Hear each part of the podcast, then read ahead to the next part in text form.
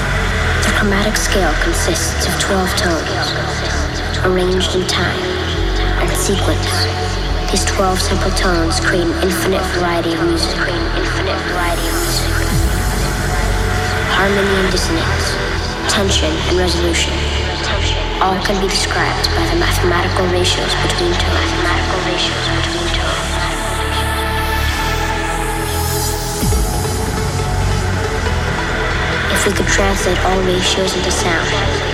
You can hear the music of the spheres.